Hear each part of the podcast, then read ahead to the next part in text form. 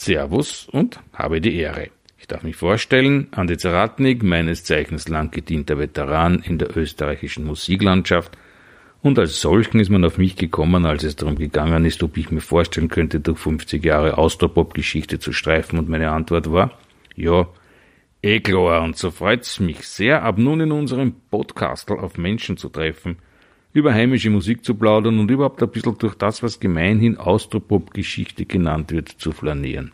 Ich bin die feine Mischung, Special Blend, solche wie mich, was wie man nennt, ich bin die wilde Sorte, aber braune Blei. Ich bin aus Österreich.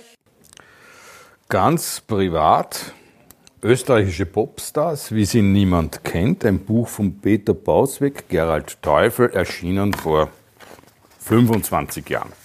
Im Vorwort schreiben die beiden Autoren, Austropop, Fragezeichen, gibt es nicht, Ausrufungszeichen, Subline, nicht mehr, Fragezeichen. Es hat doch noch nie einen Austropop gegeben. Da sind sich die solchermaßen als Austropopper apostrophierten einmal alle einig. Keiner will sich so schubladisieren lassen. Empört schnaubt Ludwig Hirsch, Austropop, das klingt doch nach irgendwie einer Automarke. Und Wolfgang Ambros wischt das Klischee mit einer Handbewegung vom Tisch.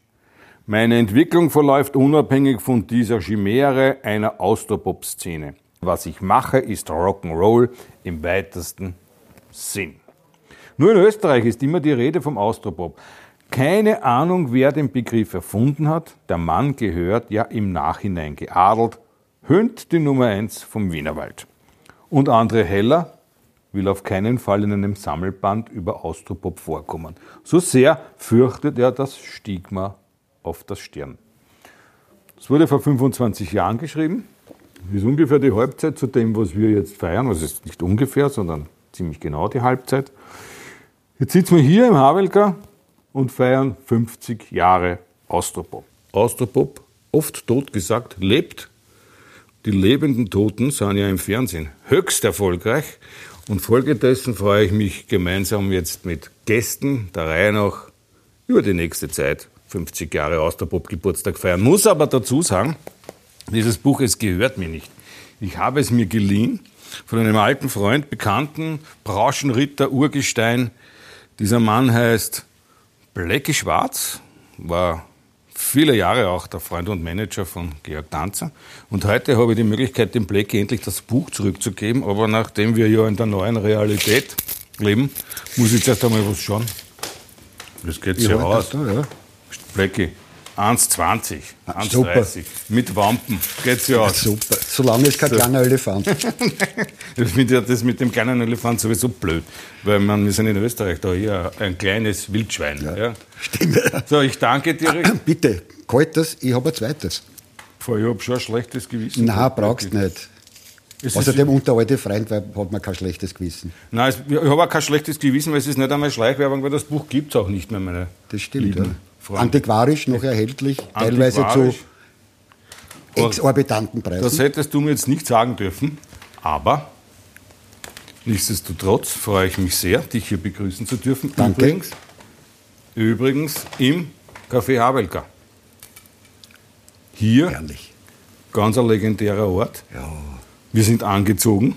Ja. Ehrfürchtigst sitzt man da. Ich sag's, wie es ist. Ja. ja. Anzogen sind wir auch, Gott sei Dank, würde ich jetzt manche sagen.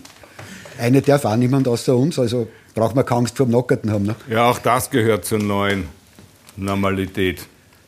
Aber Blecki, der Ordnung halber, Franz Christian ja, Schwarz. Passt schon. Wenn du ganz der Ordnung halber sein willst, musst du aber einen Professor auch dazu sagen. Das habe ich mir für später aufgehoben, aber es ist schön, dass du meine Dramaturgie vorwegnimmst. Entschuldigung. Das freut mich sehr. Jahrgang 1953. Ja. Das bedeutet eigentlich so von Interesse musiktechnischer Art dem Austropop vom Anfang an, von der Wurzel, wenn man so will, 1970 so sagen, ja. treu gewesen zu sein. Ja, also wenn ich mich so ein bisschen zurückerinnere, ähm, habe ich im, im 72er Jahr, ich war ja, hab, bin ja, habe ganz was anderes gelernt, ich bin ja Gastronom von Beruf her, habe ich gearbeitet da im, am Ring im Hotel de France und ein Freund von mir, den ich kennengelernt habe beim Bundesheer, war auf der Seilerstätte im Musikballett Plattenverkäufer. Und der Chef von dem Lokal war ein gewisser Herr Dr. Gruner, seines Zeichens vorher der Chef vom Musikhaus Dreiviertel. In diesem Musikhaus Dreiviertel hat ein gewisser Wolfgang Ambros Platten verkauft. Und wie es ihm nicht mehr, mehr gefreut hat, hat er angefangen zum Studieren. Dort hat er den Josie kennengelernt äh, auf der grafischen. Und wie es der Teufel so haben will, hat der Gruner den Prokopetz und den Ambros engagiert zum Schaufenster dekorieren. Ende 72. Und so habe ich das erste Mal den Wolfgang kennengelernt. Nichts wissend, wer er war, weil, ja, Ambros habe ich, glaube ich, gehört im Radio, Prokopetz überhaupt nicht, weil man nie gewusst hat, dass der Text von Prokopetz ist. Aber das war meine erste Begegnung mit der Austropop-Größe schlechthin. Der Hofer war es vor 20 Jahren, der schaut noch so verdächtig aus. Der Hofer hat einen Anfang gekriegt und hat der Leichter massakriert. Mir hat ja dann die Gastronomie auch nicht gefallen. Und das Aushelfen im Schallplattengeschäft hat mir auch nicht wirklich gefallen. Und wie ich dort gearbeitet habe, habe ich, weil mir Fahrt war, ein Inserat gelesen. Österreichisches Musikunternehmen sucht einen jungen Mann, der sich in der Musik auskennt, der Englisch kann, Französisch wäre nett. Weil man gedacht, schreibst hin. Ein paar Tage später kriege ich ein Telegramm. Denk mal, bitte, wer schreibt mir ein Telegramm? War es eine Firma, die hieß damals Phonodisk. Bin dort hingegangen, ein gewisser Herr Gede und ein gewisser Herr Rauscher haben mich verhört, haben mich für gut befunden. Und was haben die gemacht? Die haben mich ins Lager gesteckt. Ich mir, bitte, was tue ich im Lager? Da brauche ich kein Englisch, da brauche ich mich mit Musik nicht auskennen, nichts. Ne? Ja, aber als Plattensammler ist doch das Lager irgendwie ja das Paradies. Äh, jein, weil das war das Lager von der Polydor. Die Polydor war ja damals die führende Volksmusik- und Schlagerplattenfirma. Und somit habe ich mich dort nicht wirklich wohlgefühlt. Die ganz wenigen Ausnahmen, die es gehabt haben, war zum Beispiel der Wecker, der Wader und der Tanzer. Auf jeden Fall war ich dort, glaube ich, 14 Tage. Auf einmal ruft mir der Gede wieder ein und sagt, Herr Schwarz, ich glaube, Sie haben den Aufstieg geschafft, so wieso. Ja, bei der Poli da ist gerade der Promotion Manager abgesprungen. Wollen Sie das nicht machen? Frech wäre, habe ich gesagt, na klar, mache. Bin am Maria-Hilfer-Gürtel, habe dort einen Teil eines Gemeinschaftsbüros bezogen und das war's. Nur mal kurz zum Presswerk. Kannst du dich an dieses Geräusch erinnern, wie Platten gepresst wurden? Dieses das war ja total arg, weil die Phonodisk war ja damals das einzige österreichische Presswerk und die haben gehabt zehn Pressen. Kannst du dir vorstellen, wie es dort zugegangen ist? Davon waren, glaube ich, drei, vier für Singles und der Rest war für LBs. Und da ist zugegangen mit Wasserkühlung und mit allem drum und dran und warm war es auch ein bisschen. Nostalgisch. Und viele Jahre später bin ich dann einmal zur Vienola gefahren, die ja dann der Nachfolgerbetrieb war. Und da ist mir wieder das Herz aufgegangen. Da sind die gleichen Maschinen gestanden, weil die haben das gekauft damals von der Phonodis. Super. Ja, das war Austropop in der Vorbereitung. Die österreichische Musikwirtschaft, oder damals hat es ja noch Musikindustrie geheißen, war ja damals beschränkt eigentlich auf wenige Majors und so gut wie. Wenige, damals waren neun Majors. Ja, das ist richtig. Aber im Gegensatz zu anderen Märkten wie England oder, oder Deutschland zum Beispiel, hast du da nur die Vertriebe gehabt von den Großen. Wenn du so mhm. die CWS hat es gegeben, die Polydor hat es gegeben, die Areola, die Areola, die EMI und die EMI, ja. Das war's. Mhm. Ja. Und dann hast du einen Independent, das war die Musiker. Mhm. Die war eigentlich eine Independent Company. Kann man so sagen, ja. ja, ja. Und Kannst du dich erinnern, so richtig eine Independent-Szene im Labelbereich hat es ja damals noch nicht gegeben. Künstler, die von den Plattenfirmen abgelehnt worden sind, sind halt dann in der Familie mit dem Hut gegangen und gesagt, bitte, ich will ein Single machen, ich will ein Single machen, haben halt Geld gesammelt, sind dann zur Phonodisc gegangen und gesagt, schau, da habe ich mein Bundle, da habe ich, was weiß ich, kann mich nicht mehr erinnern, 5.000 oder 6.000 Schilling, ich hätte gern 300 Singles. So hat das war mehr oder weniger die Basis der Independence, aber wirklich gekommen sind erst so Ende der 80er, Anfang der 90er Jahre. Ja. Und du wurdest dann dort eingestellt, um äh, hoffnungsfrohe Talente entsprechend in den Medien unterzubringen. Genau. Der Promoter. Und wie war das? war auch eine interessante Geschichte, weil die Dame, die mir das beibringen sollte und das auch hat, war die Linde Dörrer. Und die war natürlich Schlager, Volksmusik daheim. Und immer, wenn irgendwas gekommen ist, die Hu oder was, was es halt war, ist dann zu mir gekommen und gesagt, du, kennst du das? Sag ich, ja, dann gib her, mach dir das. Und so bin ich schon langsam in die Szene reingekommen und sie ist mit mir einmal in der Woche in die Argentinierstraßen gefahren, hat mir den Willy Frankl und wie sie alle damals Kassen haben, vorgestellt. Der ist für Radio Wien, der ist für das neue Radio Ö3 zuständig und, und, und, und. Und so habe ich schon langsam die Leute kennengelernt und habe mich mit einigen auch angefreundet. Und ich nehme an, es werden ein paar in dieser Serie auch vorkommen, wie zum Beispiel Udo Huber, Eberhard Forcher. Das waren Leute, mit denen ich mich irrsinnig gut verstanden habe, weil sie auch so einen ähnlichen Musikgeschmack gehabt haben wie ich. Also nicht unbedingt Mainstream, ABBA und solches Zeug, sondern Jaro Fiala zum Beispiel, wenn ich da Hardrock-Scheiben gehabt habe, der ist auf die Knie gefallen, dass ich am Springen. Ne? Ö3 war ja damals im Funkhaus unterm Dach, was Richtig, ich mir erinnern ja. kann. In lauter so kleine ja. Kabäuschen mit äh, Funderplatten abgetrennt. Da ist jeder Redakteur mit seinem Plattenspieler gesessen, mit Kopfhörer und hat sich brav die Platten angekauft. Der einzige Günther Lessjak, der ein gemauertes Büro gehabt hat, alle anderen waren in so Kabinen. Ich kann mich erinnern, damals 1967, wie die Ö3ler dort eingezogen sind, die sich ja schon optisch unterschieden haben vom Rest der Funkhausbesatzung, hat es ja Kassen so im Portiersbereich und so weiter, die werden bald wieder weg sein. Ja, weil sich das nicht halten wird. Das Gegenteil ist mhm. der Fall. Ja. Wenn du dort jetzt aufgetaucht bist, mhm. mit beispielsweise einem österreichischen Austropop-Act im mhm. Gepäck, was war da im Sackel drinnen? Und wie sind die Herrschaften auf dem Produkt gegenüber gestanden, wenn man das so Dazu muss man sagen, dass ich ja dann auch innerhalb kürzester Zeit äh, vom damaligen Chef der Polydor, dem Herrn Turan, dazu auserkoren wurde, gehen Sie, Herr Schwarz, machen Sie gleich international Rock und Pop mit. Und das war natürlich mehr oder weniger der Fuß in der Tür. Somit hat man es natürlich mit diversen österreichischen Produkten weitaus leichter gehabt.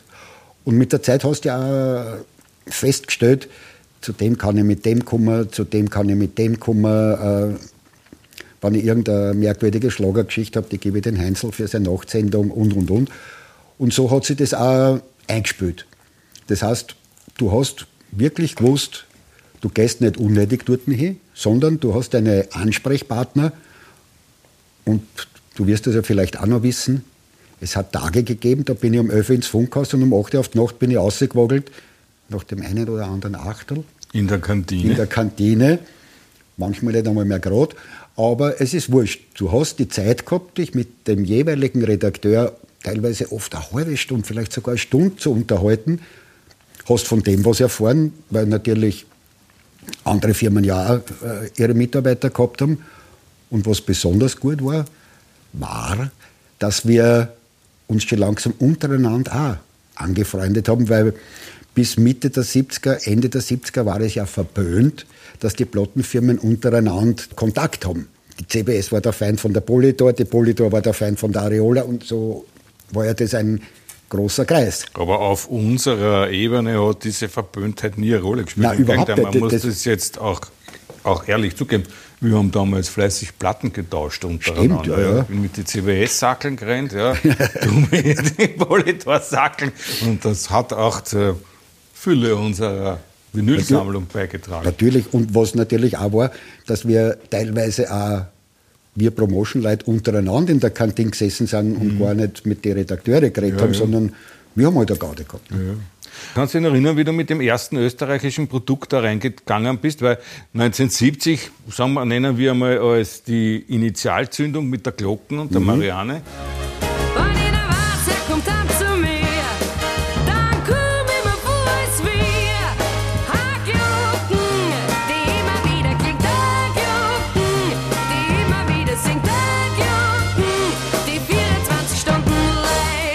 Dann, da war der Austropop, wenn man so will, sieben, acht Jahre alt, wie du begonnen hast, diesen mhm. Job zu übernehmen. Weißt du noch, was das war, was du da im Sackel gehabt hast, was du Österreichisches versucht hast da unterzubringen? Wenn ich mich richtig erinnere, war das ein Plotten von einem Herrn, mit dem ich damals fast keinen Kontakt gehabt habe, außer dass ich hin und wieder mit seinem Manager telefoniert habe, mit dem Johann Hausner. Ein Plotten vom Georg Danzer, nämlich Die Narrenhaus. Ich hab keine Freundin, ich hab keine Frau, ich hab etwa den daheim. Auf mich steht keine, ja Kruzifix.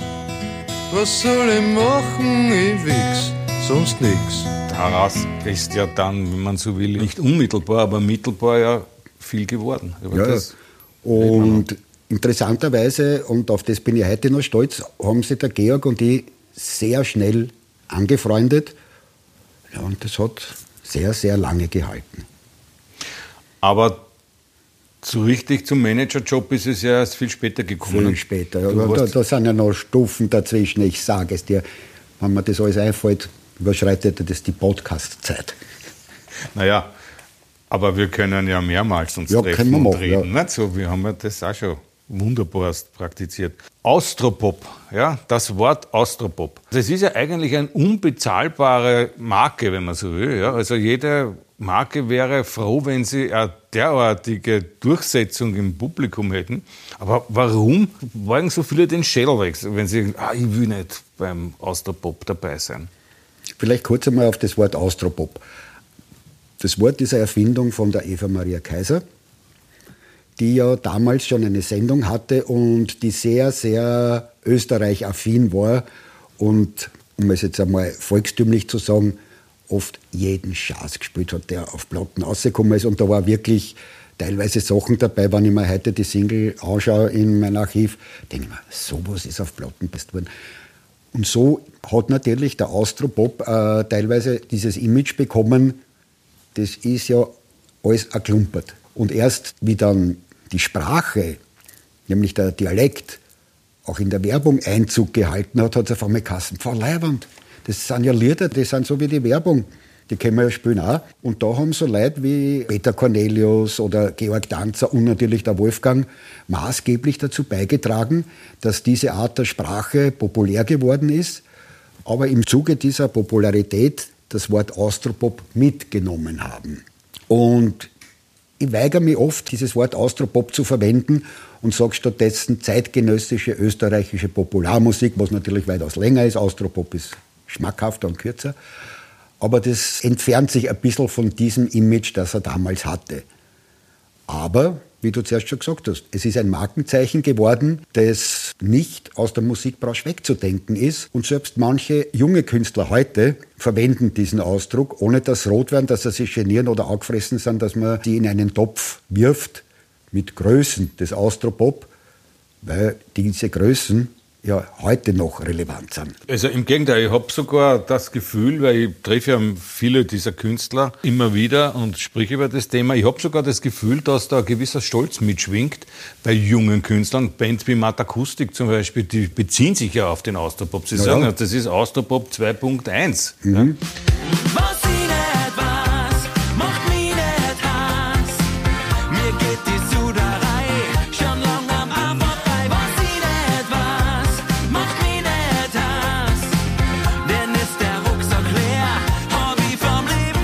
Damals war eigentlich, also die Glocke, klar, aber für mich damals dieses äh, unser Sprach, ja, das ist unsere Sprache, die da verwendet wird. Und für mich war das auch irgendwie bezeichnend, dass dieser Austropop, wenn man so will, begonnen hat mit einem Lied, wo es darum geht, dass einer im Rinnsal liegt, zu Tode getrampelt. Ja, und sich die versammelte Hausgemeinschaft furchtbar aufregt und quasi am Weg zur Lynchjustiz ist. Schau, da liegt der Leich im Rinz, es Blut in den Kanä. Erstes ist makaber, da liegt ja ein Kadaver. Wer ist denn das? Kennst du den bei den zerschnürten Und das hat mich damals, muss ich sagen, ich war damals, ich bin Jahrgang 58, also ich war damals 13, mir hat es wirklich von den Socken geschmissen. Erstens einmal habe ich den Text wirklich verstanden. Ja, die haben so gesungen, wie ich rede. und dass man über sowas singen kann und dass das auch im Radio gespielt wurde. Und von dem Moment waren für mich Dave D, Dozy, Biggie, Mick and Ditz, die, die, die Equals und Slade waren einfach irgendwie weggeblasen. Ja? Weil da war was, mit dem habe ich mich identifiziert. In Wirklichkeit aber waren alle diese Typen, die dann auch später kommen sind, sind ja alle irgendwie, man nennt sie ja Singer-Songwriter. Genau. Ja? Oder Also beim. Wolfgang nicht unbedingt äh, Ja. 100% zugriff, zutrifft, weil ja äh, er das Glück hatte, einen kongenialen Textpartner zu haben, nämlich den Jose Prokopetz, der, sage ich jetzt einmal, für 90% der Ambros-Hits textlich verantwortlich war. Erstens einmal weiß ich aus der Geschichte vom Jose, mit dem ich auch sehr viel zu tun gehabt habe, dass es ein Zufall war.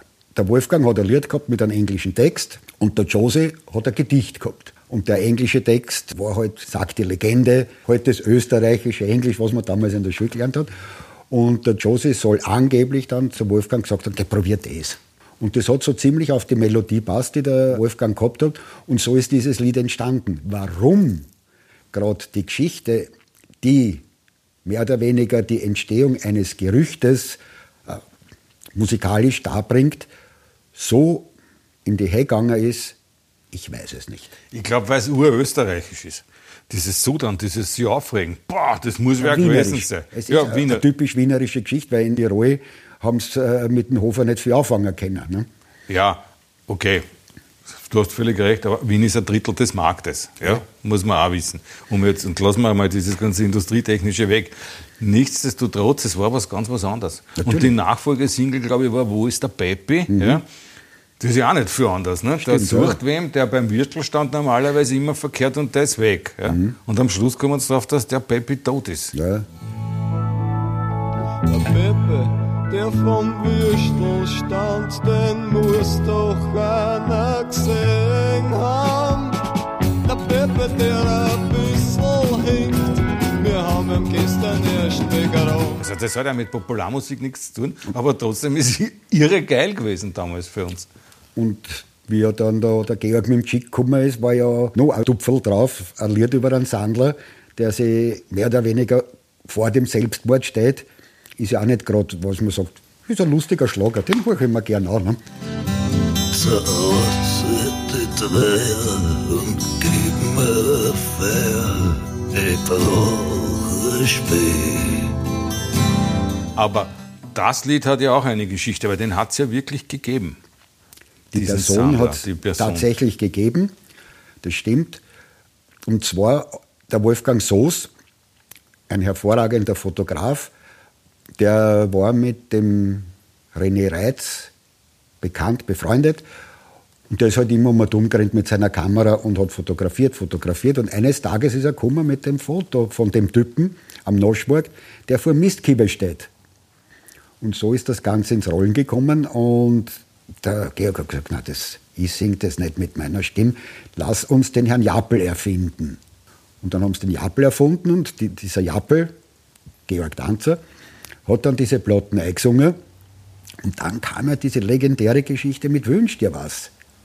Aber darf ich noch, da muss ich einhaken. Da war ja vorher noch die Situation, dass sie bei Ö3 die Platte, dass das große Rätselraten losgegangen ist, wer das ist. Richtig, ja.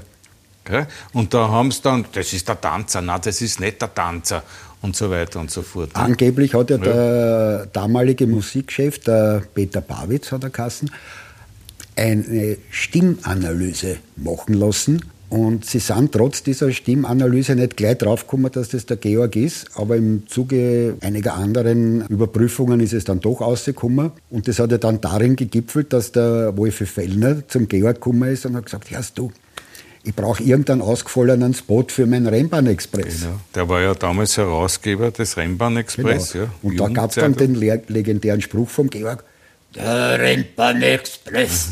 Das war der Ah, Jappe. das weiß ich nicht. Ja. Das war der Georg. Der, Ja. Bitte, so schließt sich der Kreis. Nach all den Jahrzehnten. Und dann hat man ja diesen Jappel gesucht. Die Geschichte hat mir der René einmal erzählt. Ja, René Reitz ist übrigens der Produzent gewesen. Der erste Produzent vom Georg auch. Ne? Und damals eigentlich die Stütze des Dialektpop in Österreich. Malformations, Madcaps. und so weiter. Ja. Und dann war Wünsch dir was, nicht? Die Sendung Wünsch dir was mit Dietmar Schöne und Vivi Bach. Richtig. Die wollten das in die Show bringen, ne? Genau. diese Geschichte. Und dann hat man den gesucht. Hat man gesucht und hat halt einen gefunden, der so ähnlich ausschaut wie auf dem Foto. Und vor ein paar Monaten habe ich mir die Szene angeschaut im Internet. Hervorragend. Wie der Dietmar Schönherr versucht, mit dem Herrn ein Interview zu führen, der nicht einmal Jappel kastet und der sagt, Sie sind der Herr Jappel und der, "Mm, herrlich. Aber der René und der Georg, die haben ja auch anlässlich der Olympischen Spiele in Sapporo, ja, das ist ja eine völlig abstruse Geschichte, wo sie den Karl Schranz nicht antreten haben lassen aufgrund einer Verletzung des Amateurparagraphen, was Genau. So eigentlich es, völliger ja. Blödsinn war, ein Lied geschrieben. Ja, das war ein Dreiergespann, nämlich René Reitz, André Heller, Georg Danzer. Und die haben mehr oder weniger über Nacht geschrieben, ein Lied, das hat Kassen der Kali soll leben. Weiter ist dann gegangen, der Brandt steht daneben. Wir pfeifen aufs Olympiagold. Wir wollen nicht haben, wann uns einer rollt oder so auf die Art. Und das war innerhalb kürzester Zeit der totale Knaller. Und die Band hat damals Kassen Österreicher e.V. Der Karl ist soll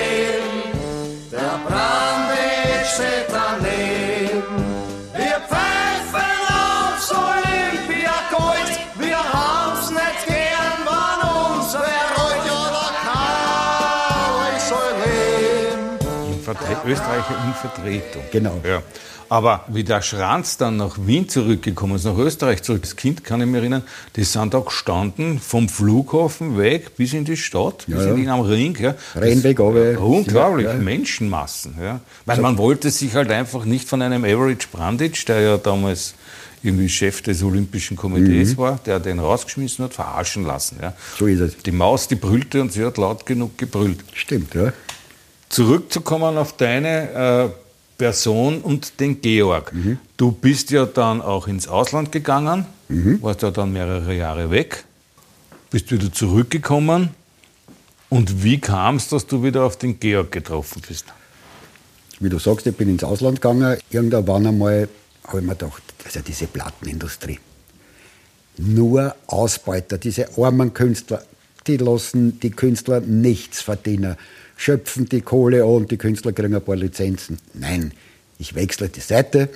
Habe ich auch gemacht und bin in die Toskana gezogen zum Herrn Becker, der ja bekannt ist für seine politische Einstellung.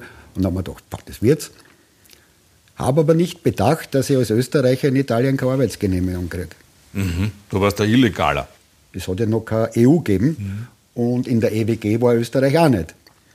Jetzt hat der Wecker einen Trick angewendet und hat mich in München bei seiner Firma angestellt und ich war sozusagen Gastarbeiter in Italien für eine äh, gewisse Zeit. Aber diese ewige Aufenthaltsgenehmigung, Ansuchen alle sechs Monate und so, das hat mich dann irgendwie genervt.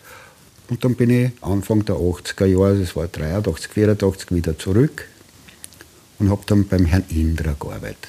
Verleger, Musikverlag Musikverleger. Indra als Promotion-Mann für seine Produkte, unter anderem damals Peter Pan, Bilgeri, und habe mich sozusagen so wieder in die Branche eingewurstelt, wenn man so will.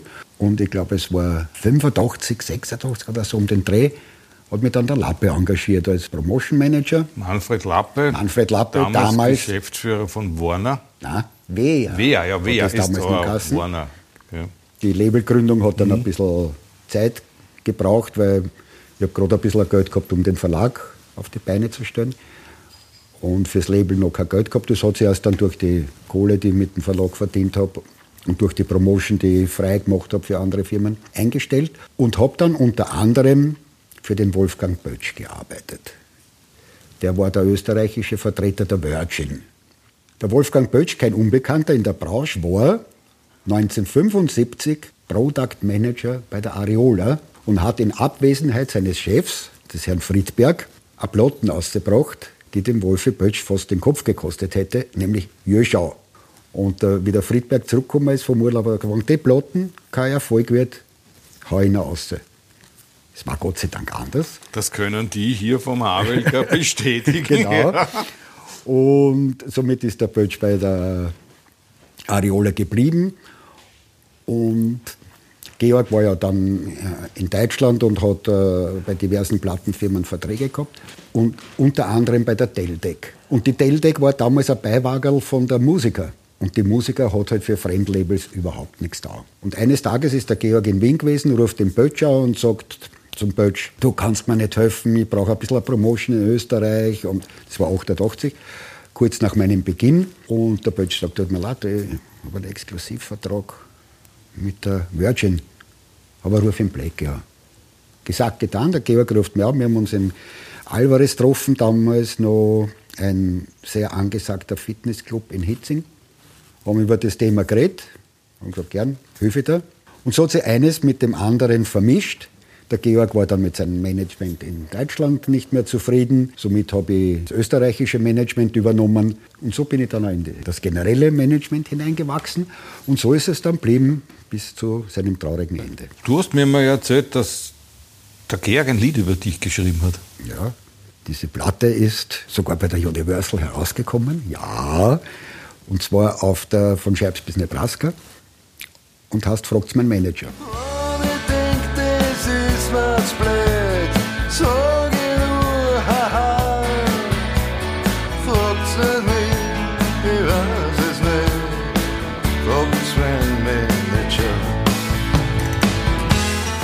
Musst ja mit dem Georg dann ja quasi alle Varianten von Zeiten durchlebt haben, wo es nicht so gut gegangen ist. Natürlich. Bis zu Austria 3 beispielsweise, wo du ja diese drei Frontkämpfer da vorne gehabt hast. Ja. Äh, Nicht nur allein, ich muss man Ja. dazu sagen. ne, weil wir waren auch als Management ein Dreier gespannt. Die Andrea war für den Reinhard zuständig, der Fröstl für den Wolfgang und ich für den Georg.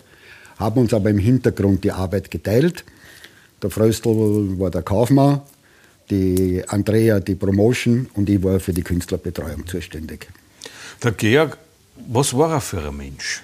Der war ja nicht jetzt so, also Everybody's Darling, da war er ja weit entfernt. Das stimmt. Das hat aber damit zu tun gehabt, dass der Georg ein sehr vorsichtiger Charakter war. Also er hat nicht sofort jemanden auf sich zukommen lassen, sondern hat den 47 Mal abgescannt, auf, auf, auf, auf.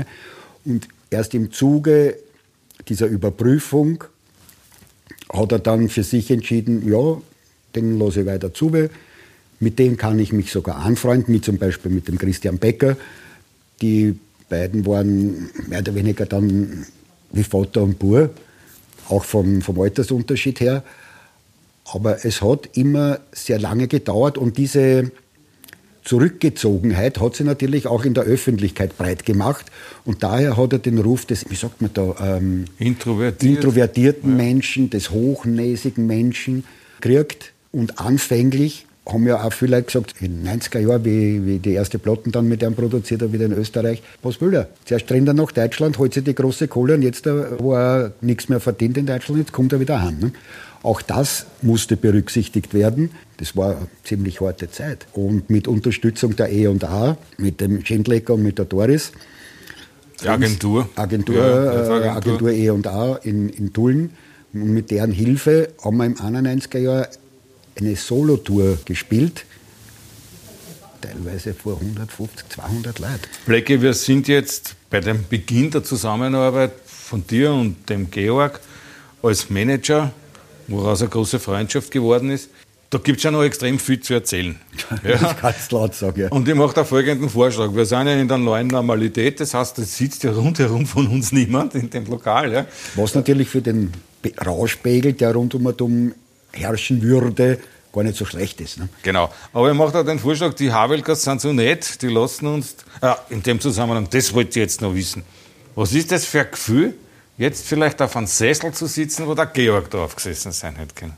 Es ist schon ein bisschen ein merkwürdiges Gefühl und ich kann mich erinnern, wir haben ja drei dieser Sessel vor einigen Jahren leihweise zur Verfügung gekriegt, wobei der dritte Sessel leer war.